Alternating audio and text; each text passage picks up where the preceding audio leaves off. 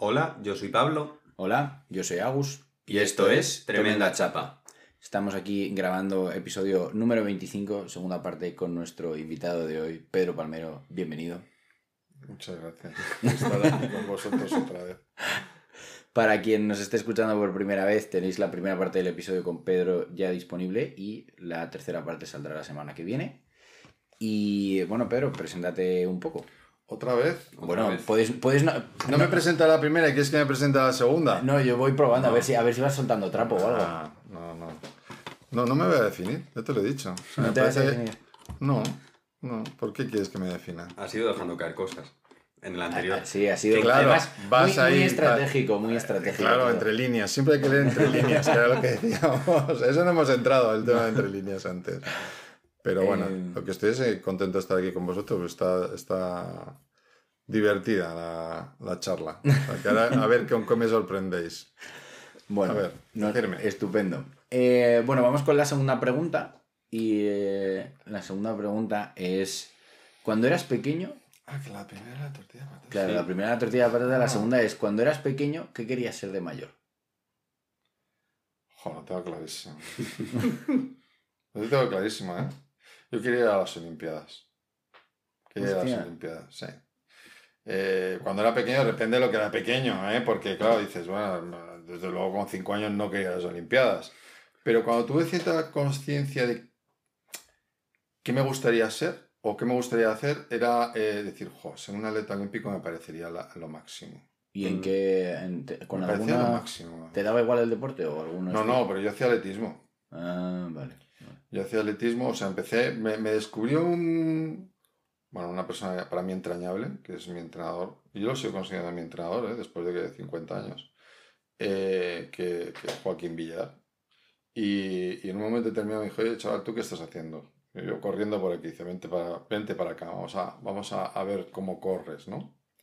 Y a partir de ahí, pues fui, durante muchos años estuve, estuve trabajando en el tema del atletismo, digamos, del deporte, era mi deporte. Cuando nadie hacía atletismo, ¿eh? también te digo, hacía muy poca gente.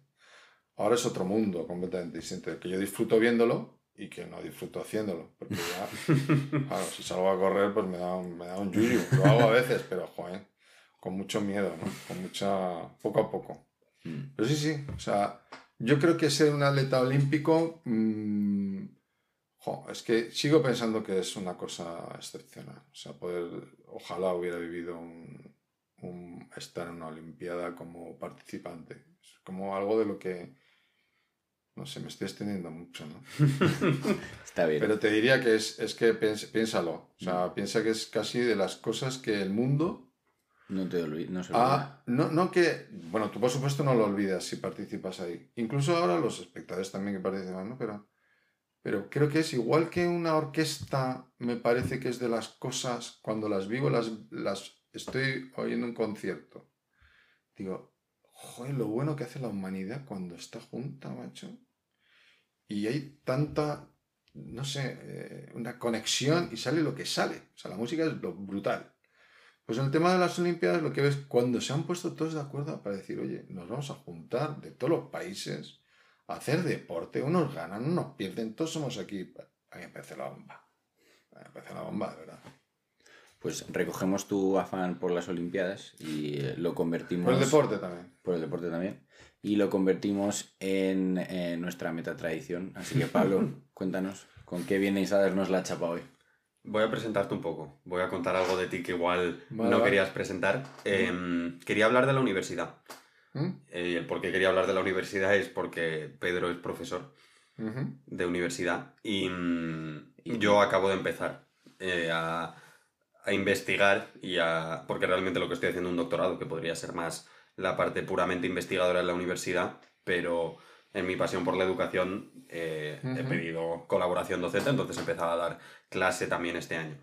Y mm, en mi corta vivencia de la parte de la universidad que no es el alumnado, que es un poco más la, las complejidades internas que hay, me parece un tema alucinantemente grande, eh, todo el funcionamiento interno, tanto para bien en el sentido de toda la parte de transmisión de educación, en simul- de transmisión de conocimiento en simultáneo con la creación de nuevo conocimiento, como las partes malas de igual no solo la transmisión, sino también el guardarse el conocimiento o el, o el elitismo igual que tiene la academia, de alguna forma, de una búsqueda como muy pura y no necesariamente una transmisión a toda la sociedad, sino solo a aquellos que quieren aceptarla de esa forma. Es decir, como que en, en mi perspectiva, por ahora, la academia tiende mucho a generar conocimiento hacia la propia academia, no necesariamente hacia el mundo.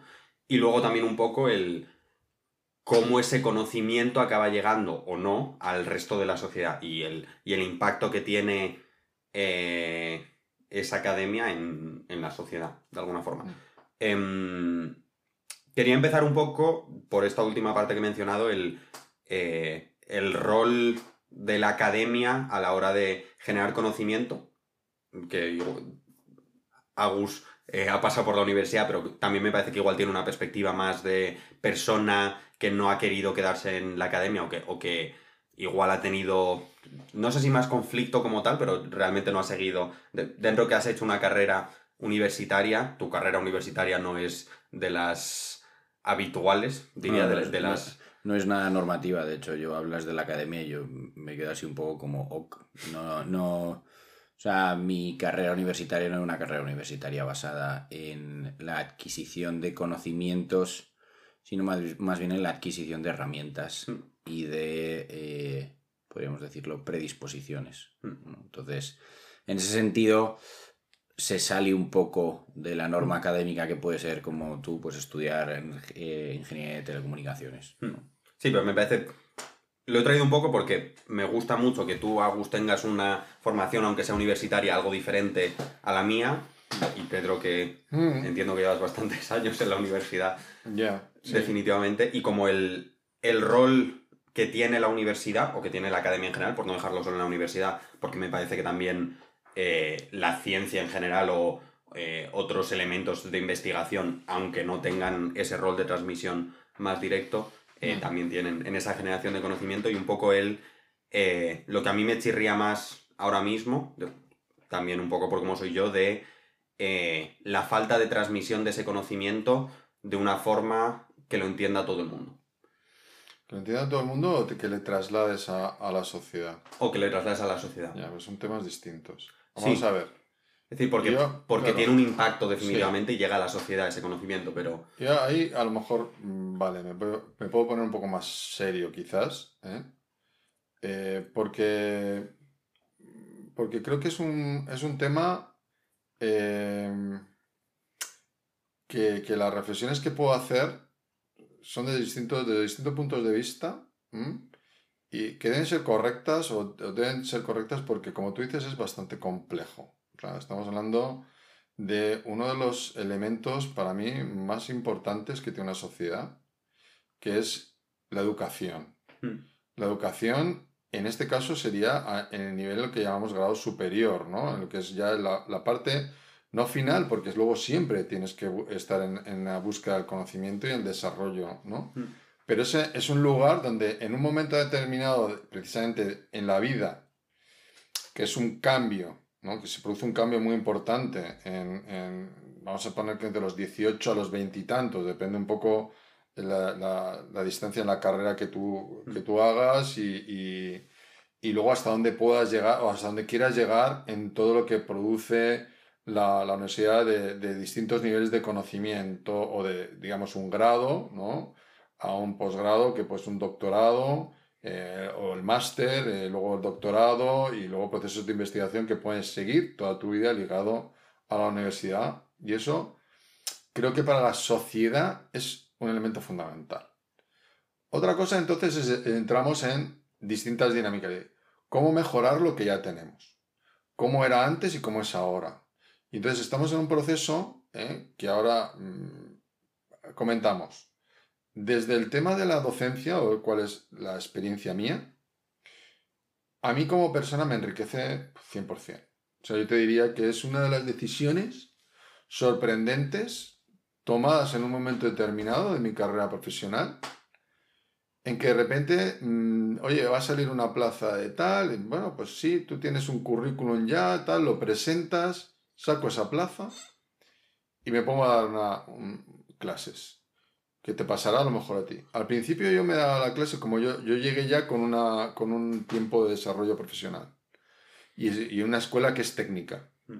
Por lo tanto, eh, el que tengas una parte, digamos, de vida profesional intensa y, y dentro de lo que es la sociedad, trasladas una visión distinta al que no ha realizado a lo mejor esa parte, que no es ni bueno ni malo, pero es distinto. Sí, sí. Entonces, yo al principio y tenía, y, es una reflexión íntima, si quieres, de decir, bueno, o sea, soy la bomba, ¿no? Eh, Atended, chicos, que soy la bomba. Y luego me he ido dando cuenta y digo, jo, chicos, sois la bomba. Y mi frase siempre, bueno, yo tengo varias frases que siempre digo, ¿eh? al inicio de los cursos y tal, hay que venir llorado, eso siempre lo sé, lo digo, entonces el que, si ha sido algún alumno mío y escucha esto, que no creo, pero si lo escucha dirá, jo, este es Pedro, ¿no? vale, pero digo eso, digo, hay que venir llorado porque, porque es un día a día que cada uno tiene que ir haciendo. Y luego, chicos, soy un limón, porque soy un limón, exprimirme, tíos. O sea, sacar todo lo que yo pueda tener y os pueda dar. Porque creo que eso es fundamental en lo que es el tema. O sea, a mí me parece que define un poco lo que es la docencia, que es dar. Dar a los demás. Entonces, en eso yo me quiero mover. Ahora bien, ¿en qué está ahora la universidad también, no? Eh, como todo, están buscando mm, cualquier escuela o cualquier eh, universidad, en este caso estamos hablando de Politécnica, eh, está en la búsqueda también de conocimiento, por un lado, es un conocimiento que no, que, que- que no va ligado a la docencia, sino que va a la investigación. Los, todos los procesos de investigación y desarrollo de investigación. Y lo que está también trasladándose, y yo estoy empezando a visualizar, es la necesidad de que esa investigación se ligue a la sociedad. O sea, que luego traslades esa, esa investigación y los conocimientos que tú has adquirido y que produces, que es quizás un punto más anglosajón, ¿no? Lo que, lo que puede tener una universidad americana que va muy ligada a, a- a empresas que, que interactúan con la universidad y que dan fondos para desarrollo y demás, y que hay como una línea como más clara de que esos conocimientos que en España se tienen y son muy importantes por la gente que está investigando en cada uno de los proyectos de investigación que hace, que sorprendería la cantidad que hay, que luego se puede ir trasladando a la sociedad y se puede ir trasladando a la empresa y que la empresa entre en la universidad, que no haya miedo a que la empresa entre en la universidad. Nosotros estamos intentando que sea así y tenemos distintos campos o líneas que a mí me parecen muy interesantes y que están provocando que nuestros, mm, nuestros alumnos eh, tengan luego una salida en el mercado de trabajo, pero ya porque, porque la empresa empieza a...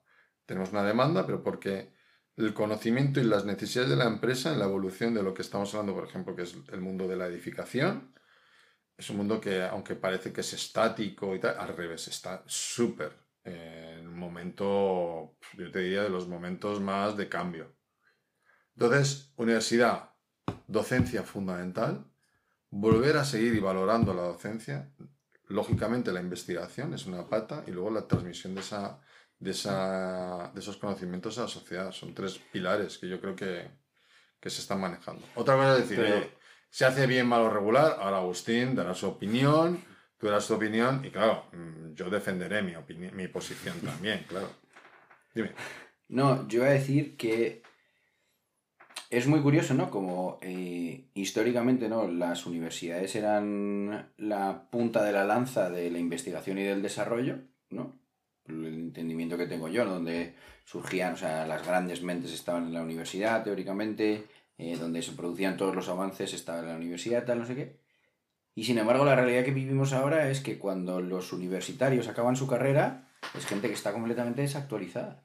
¿Qué quiere decir desactualizada? Vale. Sí, que no están para nada al día de, de- en- a nivel de tecnología. Por ejemplo, yo me muevo en tema de, de informática, o sea, yo no soy informático, pero cuando tú sacas a un chaval informático de la universidad, tú necesitas mínimo un año en tu empresa formándole para que el chaval se ponga al día. Para Y que entonces haga- no para que se ponga al día, para que haga lo que la empresa quiere que haga. No, no. Para que se ponga al día a nivel, por ejemplo, de tecnología con la que se trabaja. O sea, esto, para que te hagas una idea, Pedro, o sea, por, por ver si lo puedo extrapolar a tu, a tu campo, esto es como si tú coges y ahora los arquitectos que salen de, de arquitectura eh, dibujan que te cagas en papel, pero es que ahora todo el mundo trabaja en AutoCAD. Y tú tienes que coger y tienes que formar al tío en AutoCAD, en Rhino, en no sé qué, en no sé cuántos. Que está muy bien que el tío sepa dibujar, pero el mundo ha evolucionado y la universidad no lo ha hecho con ellos. Ya, pero estás pinchando el hueso conmigo en eso. Te lo digo de verdad, porque estás, estás con, con alguien que ahora, si acaso, te dé alguna pincelada. Pero antes de eso, antes de eso, eh, esto que estáis o que estás comentando y que comenta gente y, que es boca a boca de que ah, esto tiene que cambiar y tal, es curioso porque mm, cuando, cuando te pones a investigar un poco y investigas algo de la historia y también la historia en la educación y en las universidades que van surgiendo, que algunas tienen 150 años, 200 años y tal, la Universidad de Salamanca, lo que tú quieras, y luego hay otra serie de momentos en la historia donde se producen esos intentos de ruptura o búsquedas de cambios de sistemas de educación y que son muy importantes. Eh, ejemplo, Bauhaus. La Bauhaus es un elemento clave en el movimiento, eh, digamos, de, de desarrollo de la educación y todos esos procesos, sus sistemas, van modificando todo un concepto, ¿vale? Y dices, vale. Eh, pero luego hay otros procesos que vuelven también a romper, eh, ya no solo Bauhaus, ¿m? pero por ejemplo, yo ahora que estoy leyendo una serie de cosas y tal que me parecen interesantes, en, eh, los movimientos eh, de los 30 a los 40 y los 60, por ejemplo, la última podía ser el 68 y todo esto, dices, hay que romper con lo que tenemos.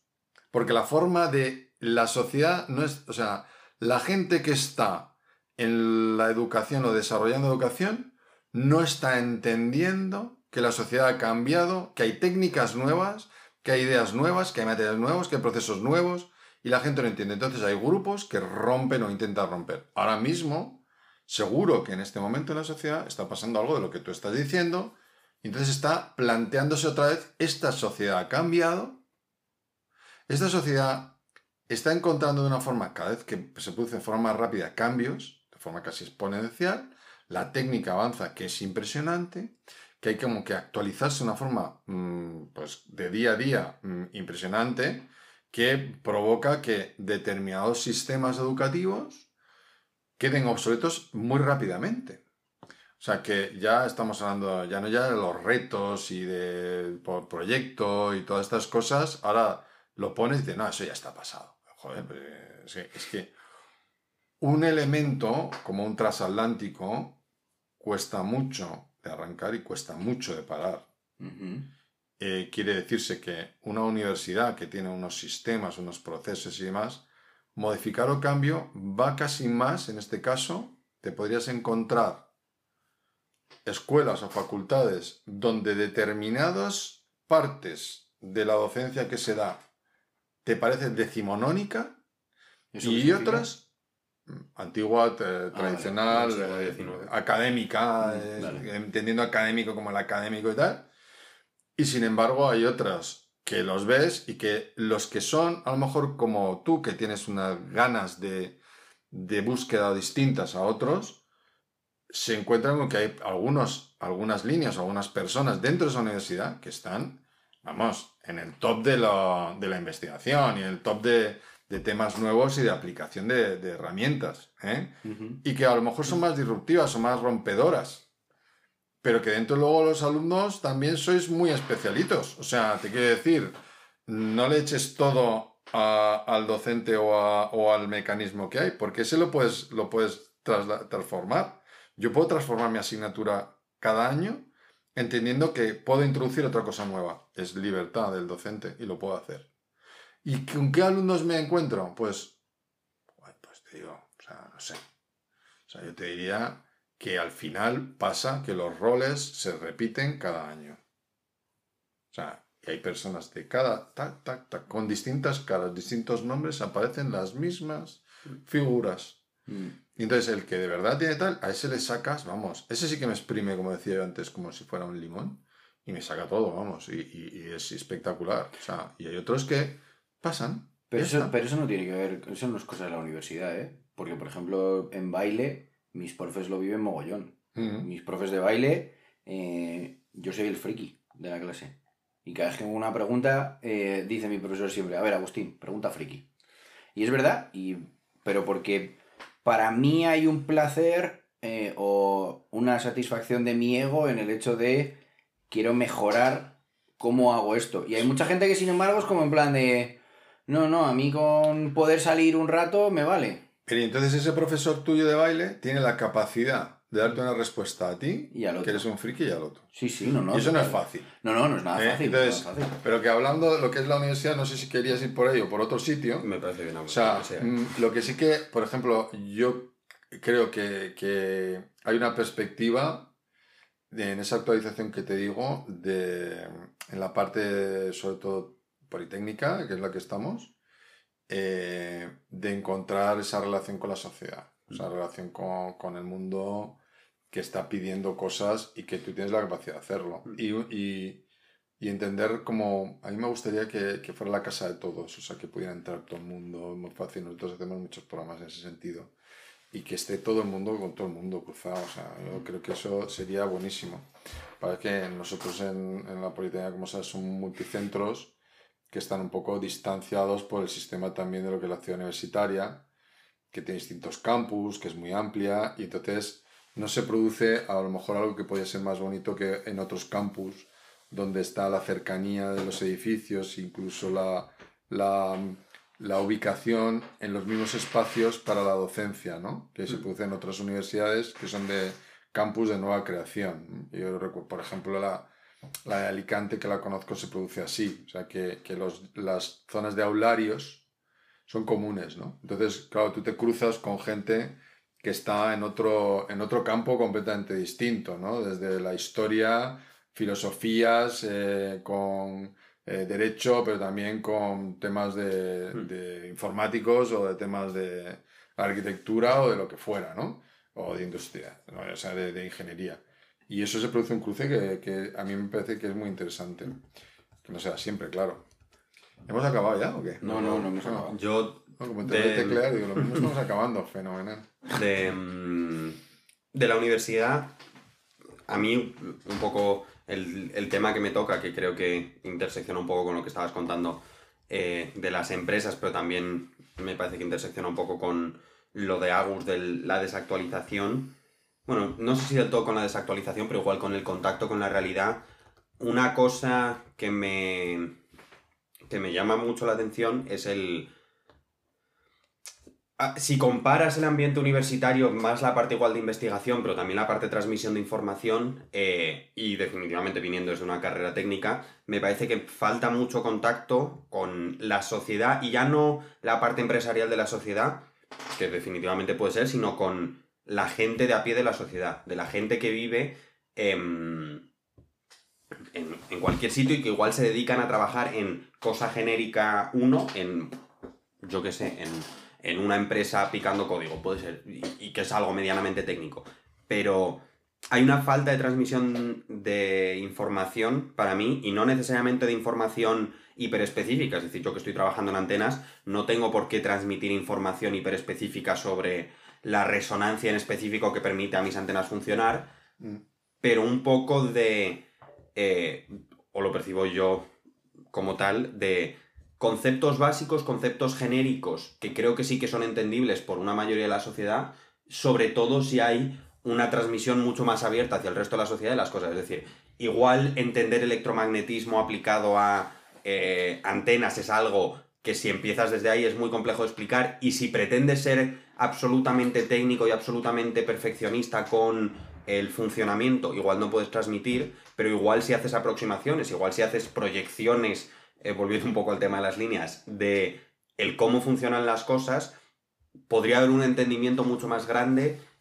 Aquí vuelvo a entrar, no solo Sí. en la universidad, sino de, de todos los conceptos que se tratan en la academia y en la ciencia. Pero, jo, te estás. eh, es que mm, la piedra está contra el tejado ya no de la universidad, está contra el tejado de la, de la sociedad, está contra el tejado de los que al final, o sea, mm, tú te encuentras, y aunque te parezca que no, dentro de una élite Sí, sí. intelectual. Quiere decir que lo que está pasando, ese grado de desapego que tú estás comentando, que puede ocurrir, no es tanto un problema de la universidad en sí, de la transmisión de esos conocimientos, sino que el desapego de una sociedad a querer tener unos determinados conocimientos. Yo aquí es donde O sea- digo que la universidad tiene, para mí, bastante rol de lo que se llama, que seguro que lo has escuchado, de vivir en su torre de marfil. Sí. De yo estoy subido Pero, a mi pero, intelectual. pero no es porque. Pero también te digo que no creo, de verdad,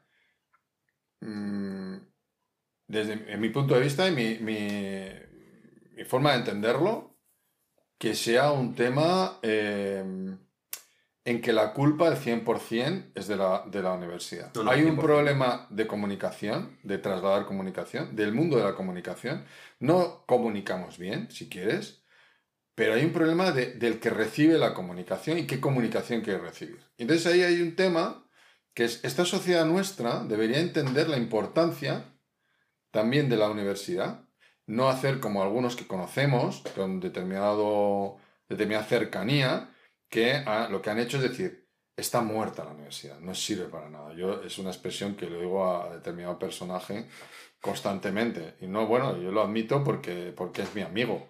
Pero que pero no creo que sea así, sino que creo que lo que hay que intentar es conseguir que esa, esa universidad y esa forma de dar el conocimiento se pueda ir modificando, pero porque también la sociedad lo demanda. No solo porque él lo demanda, que también tiene esa idea de generar, de ganar conocimiento para todo el mundo y tal, sino decir, oye, ¿cómo tenemos que transformarnos todos?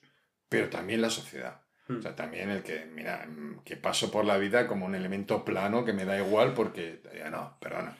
Tú- Hay que tú- estar en búsqueda, ¿eh? Hay que estar en búsqueda, de verdad te lo digo, porque me pone muy, de muy mal humor ver que está, tú puedes pasar por la vida, pero vamos, o sea, no ya ni como una línea, puedes que ni como un plano, como un punto, eh, punto y aparte, ¿no? ¿Tú cuánta gente crees 17. Eh, no, fíjate, hay una empresa americana, eh, bueno, había, eh, porque la compró Amazon, que hace- vendía zapatos, zapos, se llama, fue, un, fue, un, fue un tocho de empresa Sí. increíble, ¿no? Y estos tenían una estrategia, y es que para saber si la gente merecía la pena que se quedase en la empresa, es que cuando llevan un mes trabajando les ofrecían tres meses de sueldos y se piraban. Entonces, dices, si tú te quedas, te puedes quedar, aquí está tu primer sueldo, pero, si te, pero te damos tres sueldos porque te pires. Y así sabían si esa persona quería estar en la empresa o quería la pasta y tal. Y si se iban, les daban los tres sueldos, ¿no? Entonces, cogiendo esto como ejemplo, la pregunta que, que os haría yo es, ¿cuánta gente creéis que iría a la universidad si el primer año, si el primer día de universidad les dijesen, tomad, aquí tenéis vuestro título, con esto podéis iros a trabajar? ¿Cuánta gente de verdad crees que se quedaría Bueno, en la es un universidad? planteamiento quizás un poco maquiavélico por tu parte, porque realmente me estás queriendo llevar a una respuesta que, que dices, mira, vamos a ver. No, pero creo, no, pero creo que, que, refleja. que la creo- gente, o sea, lo que estamos diciendo al final es decir, es como, como yo, yo he oído y he escuchado mm, algo que me- a mí me ha sorprendido ahora que estamos, eh, que si lo sepáis, en periodo electoral. Pero te quiero decir que me ha sorprendido alguna de las cosas, ni voy a decir ni quién, ni, ni quién ha sido, pero sí es decir, no, vamos a hacer que trabajemos menos y ganemos más. Digo, hostia, qué cosas más extrañas de comentarios, ¿no? O sea, dices, vamos a ver, el que quiera ir a la universidad, tú dices, es por un título. Yo no lo veo tanto como un título. Tú lo, tú lo dices, te doy un título, yo te doy el título. Es como si yo, el primer día en clase, que lo digo, estáis todos aprobados. Ahora, vuestro planteamiento es, si en el desarrollo del curso que hacemos, vosotros mismos os vais suspendiendo. ¿Mm? Pero estáis, hoy estáis todos aprobados. Entonces lo que tenemos que hacer, o lo que el planteamiento de la gente que va a esa universidad, no es por un título, no, es eso. O sea, porque además, en un momento determinado, no, lo que es por una búsqueda de un conocimiento que luego te da un título. Es que el. Es que el, el- Entonces tú me dices, no, y si le dieron un título, pues le damos un título a todo el mundo. Si eso me da No, pero- igual, porque pero- al final la vida te pone, Agustín, de verdad. No, pero digo, sí, o sea, sí, o sea, yo entiendo que es, que es sentido. maquiavélico, ¿no? Pero para a mí me parece... Y me parecen malas personas los de la esta de Amazon de los zapatos. O sea, me parecen mala gente. No, me parecen mala gente porque es ponerle a alguien que a lo mejor tiene una necesidad y decirle, mira, con que me des este sueldo, pues, pues, fenomenal. No me gusta. Bueno, me caen mal. No, no, me caen fatal. Em, me voy a comprar sus zapatos. Vale. ¿Cuáles son? No, ya no, ya no venden. Además vendían todas las marcas, o sea que no pasa nada. Era una, era una tienda online. Pero Vale, bueno, el... O sea, cuando yo estuve trabajando en, en Neuroca, que era una empresa que... eh, era una plataforma online que utilizaba los principios de la neurodidáctica para enseñar, Hmm. eh, nosotros nos encontrábamos todo el rato con el mismo muro. Y era que la gente no quería aprender. La gente lo que quiere, la teoría que, te- que yo tenía en este caso, es que la gente, la mayoría de la gente no quiere aprender. El mundo en el que vivimos a día de O sea, el ser humano quiere aprender, pero el mundo en el que nos hemos llevado a día de hoy, la gente no quiere aprender, la gente quiere saber. Porque aprender implica un camino de esfuerzo, de fracaso, de equivocación y tal. Y lo que queremos es saber. Y queremos tener esa información ya. Entonces, si tú pudi- si, tú te- si a ti te diesen a elegir entre apuntarte eh, a la universidad o pasar por Matrix, que te enchufe Neo, el cable está en la nuca y que te digan, eh, ahora mismo eres un arquitecto por encima de la media, No te creas eso. O pues, sea, pues, pero si no se trata de creérselo, no, Pedro, se trata de que la experiencia que tengo yo, porque yo también lo hay en ciertos campos que en los que yo lo hago. O sea, por ejemplo, em, yo, ba- yo bailo eh, bachata y a a mí la bachata pues me parece un baile que está bien, que es divertido.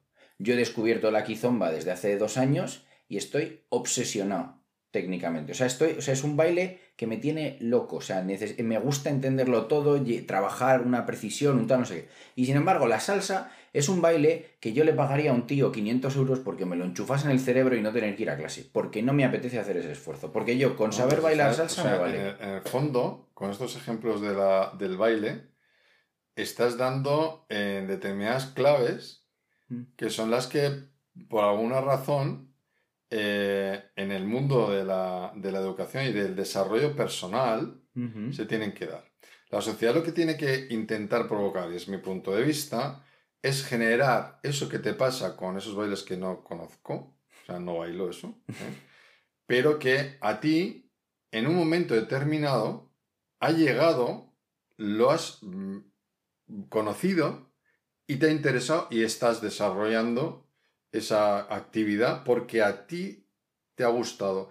Te ha parecido ese clic en la universidad o cualquiera de las personas, que es un poco lo que, por eso te decía de la sociedad, tiene que generar esa búsqueda en cada uno, que puede ser de cualquier campo, no tiene que ser- puede ser, vamos, lo de la formación profesional que ahora le dicen, es que es fundamental la formación profesional, porque es que los campos son diversos y no tienen por qué ser todos de, de tipo de los que son la, la, la docencia que se da en la universidad, puede haber cualquier campo. Oye, es que la persona que es especialista en cualquier área, porque ha encontrado que ese es su camino, ese es el que ha encontrado su forma de vida, es el que ha desarrollado su modus vivendi, su, su- lo que es esa línea que hablábamos de encontrar ese punto en que de repente hay un clic, o sea, ese punto donde hay un clic que le ha hecho que dice, a partir de aquí ya voy a encontrar las cosas. Entonces yo lo que digo es, hagamos que se encuentren. Eh, la propuesta es que hagamos que se encuentren. Entonces resulta que tú tienes una serie de conocimientos que están establecidos en determinadas escuelas o facultades, ya sean de ciencias, letras o lo que sea, de repente una persona aquí se encuentra bien o no se encuentra bien. Pero para eso tienes que estar abierto como persona, igual que para ver la línea del horizonte, que la línea del horizonte te diga cosas, o que una línea en un cuadro te diga cosas. Hay que saber ver. Y saber ver es muy difícil, pero hay que intentar trabajar para saber ver. Entonces eso es parte de lo que nos toca. Y es parte de lo que hay que decirle al que tú dices, oye, con que me ven y tal, claro, eh, ya no es lo de Matrix, es lo del Soma. O sea, es que no, no, o sea, es el mundo de Hasley. Es que dices, estamos ahí en el plan y tú te crees hasta que de repente dices, oye, que, que, que estoy alienado, joder. Y dices, claro, es que no te has dado cuenta. Entonces, lo que estamos, ¿por qué estás alienado? Pues es lo mismo, porque es más cómodo moverte. O sea, mover individuos que tienen una capacidad de, de, de de tener ideas para hacer un seguimiento y tal, es mucho más conflictivo, si quieres, que tener una masa a la que la mueves muy fácilmente porque no tiene ningún tipo de planteamiento de desarrollo personal, sino que es vivo. Pues, pues vive. Ya está. Me levanto, hago esto, pim pam, veo tal cosa o no la veo y me voy a dormir. No, hombre, no. O sea, yo no participo de esa idea. Yo participo de la sociedad, hay que darle eso. Y dentro de la universidad, que era lo que me comentabas, creo que existe la posibilidad de que hacer esos clics. No en todos, pero también hay que decir, chicos, buscarlo. A mí, Es importante. y esto lo he vivido con muchos compañeros de cuando era alumno, de entra también el, el conflicto de la vi- viabilidad económica de la carrera y que igual lo que a ti te hace clic no es coherente. Y yo tengo un montón de compañeros de carrera que hicieron teleco ¿Qué- qué- la viabilidad económica, ¿qué quieres decir? como carrera profesional a posteriori de cuánto te va a permitir eso eh, tener cierta estabilidad Ya. a largo plazo con esa cosa que te apasiona. Yo tengo muchos amigos Ujú. telecos que igual querían hacer otra cosa, pero como teleco específicamente en los años en los que, bueno, Mm. ahora sigue teniéndolo, en los años en los que entramos em, tenía una empleabilidad absurdamente alta, hicieron teleco porque eso iba a permitirles trabajar de algo que les diese es- esa estabilidad y luego en su tiempo libre si Quiero lo jugar al pádel. Vamos, o sea, eh, claro, sí, o, sí. o cualquier otra cosa. Ya, pero ya, me parece... no, no, sí, sí, sí lo entiendo. O sea, lo que pasa es que me parece, claro, pero eso, eso es un problema.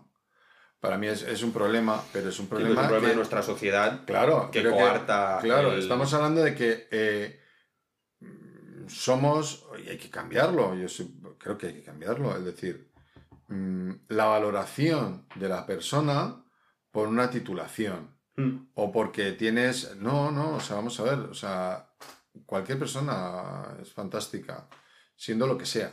mm, Eh, siempre que lo que esté haciendo es lo que a él le gusta hacer. Mm. Entonces, el problema que hay es que, claro, nosotros nos estamos poniendo también unos objetivos de vida en que eh, la necesidad económica marca muchísimo eh, para lo que entendemos que es vivir bien o vivir mal. mm. Si eso se modificara, también cambiaría muchas cosas. Sí. ¿Por qué? Pues porque dices, "Eh, es que no tengo la necesidad de. No, es que tienes que cambiar, tienes que tal, tienes que tener. Si ya de, de partida cambiaras también esa, esa línea o ese punto de que hemos hecho, que, que además Europa está mucho en eso, ¿eh? Y digo, oye, pero vamos a otro lugar, otro lugar del planeta. Este otro lugar del planeta, fíjate que, que las necesidades son distintas, que no se necesita tanto. Y de repente es cuando viene el tío que ha hecho com y dice, jo, he descubierto que con, con pan y cebolla soy feliz. Y dices, sí, bueno, pues puedes pues, pues haberlo descubierto o que la sociedad no hubiera propuesto esto, pero estamos, Mm. vamos, una mina, ya estamos en otro plano. Estamos en el plano de modificar todo un sistema. Eso es muy difícil. Entonces tienes que decir, bueno, voy a modificar la parte que a mí me toca y voy a entender que con esto yo soy feliz y voy a intentar hacerlo. Mm. Trabajar en una búsqueda de un objetivo como el que me dices me parece un problema para a, a largo plazo para esa gente que lo ha intentado por ahí porque es frustrante. Mm. Es que no quería ser esto, es que quería ser alfarero. O sea, yo es que tengo, tengo, bueno, tengo amigos que, que- y amigas y que de repente, dices, es que yo, el mundo donde es ahora y lo que estoy haciendo es Mm. otra cosa completamente distinta. Pero Entonces- también me parece algo muy complejo y para mí ahí es donde entra la pregunta de Agus de igual la gente hace los grados, igual la gente, y me parece un problema tocho de la universidad, pero ya no de la universidad, como también decías tú, de igual también hay, hay cierta parte de la participación de la sociedad en esto de cómo regimos nuestra validez como humanos en nuestra viabilidad de producir económicamente, entonces solo ciertas carreras producen económicamente en el sistema actual. La gente, como necesitamos viabilidad económica para existir, para poder comer, va a tender hacia carreras que igual no les llenan, que igual participan de una forma de si me conectasen el cable y me enseñasen, eh, Ajá. estaría, no exprimo al profesor, no exprimo, no saco lo mejor que Sí. puedo del, de igual una comunicación imperfecta, pero que si hay comunicación imperfecta y se intenta ir a fondo, también puedes sacar cosas y también puedes exprimir y también puedes llegar a que el canal de comunicación se abra más. Pero si tendemos hacia un... em, la gente hace carreras porque es algo que se exige para contratarte o, o para que tengas unos conocimientos mínimos y la gente empieza a ver que esos conocimientos mínimos te los puedes saltar Sí. eh, de alguna forma, haciendo. Porque con programación yo lo veo un montón. Puedes adquirir los conocimientos mínimos de programación saltándote la universidad. Entonces, Sí. ahora que estamos en un boom eh, Sí. de la programación, hay mucha gente que pasa de la carrera universitaria, aprende programación y cumple eso. Pero no necesariamente porque es algo que les interesa, o, o sí o no, pero cuando regimos eh, o ponemos al servicio de puramente esa, esa viabilidad económica de las carreras, va a haber gente que va a querer pasar sin pena ni gloria eh, por la universidad. Bueno, yo... O por cualquier poco- lado. Un poco, y, y no sé, por- porque estos sí que son temas de tiempos que tienes marcados, pero porque esto es, es para, para, para hablar, ¿eh? Lo que estamos hablando, lo que, el tema hacia donde nos dirigimos ahora. Y es decir, yo te diría que mm, hicierais un análisis de lo que son los números clausus de entrada en cada una de las escuelas Mm. y cómo se han ido modificando en los últimos años, precisamente por lo que la Sí. sociedad está dando de mm, a cuando sales Sí, en determinadas áreas. sí, sí. Entonces, el boom matemático, el boom otra vez de, no, es que ahora tengo que ser físico, tengo que ser-". ¿por qué está pasando esto? Porque ahora mismo trasladar eso a las necesidades que están teniendo determinadas empresas, mm, banca, eh, Sí. tal, no sé cuántos, ha llevado que necesites determinada gente. Entonces va a resultar que esa gente sabe que tiene un puesto donde va a ganar una cantidad de dinero, pues son analistas de tal, que- que ya como muy específico, y de repente esas carreras que antes decía, oye, por favor, llamaban a la puerta, por favor, ¿puede venir alguien a mi facultad? Que es que estoy que no, que no, no, no, no lleno mi, Sí, mi- sí. tal". Ahora están saturadas y piden un 14 para entrar, ¿no? Y otras Igual hay ca- gente que ni le interesa estar ahí, pero que Vale, están vale, por- pero que, claro, por eso te digo que, que es que se mueve, es que la, la, la- Sí, sí, las líneas son tremendas. O, o carreras que antes eran como, "Buah, es que soy ingeniero de caminos, canales y puertos, macho, o sea, este soy la bomba. Que no deja de ser lo mismo que antes, pero sin embargo ahora a lo mejor te vas y te "Oye, es que es un seis y pico Sí, sí. para entrar. O sea, que, o sea, no sé, a lo mejor es un poco más, me confundo, pero que la variación de antes, que era imposible entrar, sí. ahora es muy posible entrar. ¿Qué ha pasado? O sea, nos hemos, o sea, hacia, ahora todos vamos hacia este lado, luego ahora todos vamos hacia este lado. Bueno, eso es lo que nos toca estar, estar viviendo, ¿no? Eh, En este momento. No sé, lo del tema de la titulitis, como te digo, ya- yo no la veo, o sea, a mí me parecería, hay determinadas carreras que, que necesitan una, un- o sea, determinadas profesiones que necesitan unos conocimientos que solamente pueden llegar a ser adquiridos si haces un tipo de, de- de- de docencia determinada y, y Mm. que, que consigues un título o un grado. Otros, porque además te genera una cierta responsabilidad, ¿no? Que eso también es otra cosa importante. Pero bueno, oye, cada uno haga lo que le dé la gana, macho. Si yo de verdad es que no quiero ser ni lo que soy. O sea, ahora mismo estoy pensando que lo que quiero ser es... eh, yo ahora mismo, aparte ya no puedo, es que no estoy físicamente en, en la capacidad de, de correr las vallas que corría. Bueno, por debajo. Claro, por si debajo. las hacen No, más altas. Joder, no, macho, son vallas de 1.05, ¿eh? O sea, eso es un salto, ¿eh? No te creas que no. Algún día os pongo ahí unas vallitas. Bueno, Bueno, pues dicho esto, eh, tremenda chapa. otra vez. Otra vez. Hombre, por, por eso se llama así el podcast, porque son tres veces con cada persona veces. de tremenda chapa. Tremendas chapas. Eh, para quien nos esté escuchando, esto ha sido la segunda parte del episodio 25 con Pedro Palmero. Pedro Palmero, muchas gracias por estar aquí con nosotros. Gracias a vosotros. Seguimos aquí. Y nada, como sabéis, tenéis disponible la primera y la semana que viene saldrá la tercera. Y pues hasta aquí. Besitos.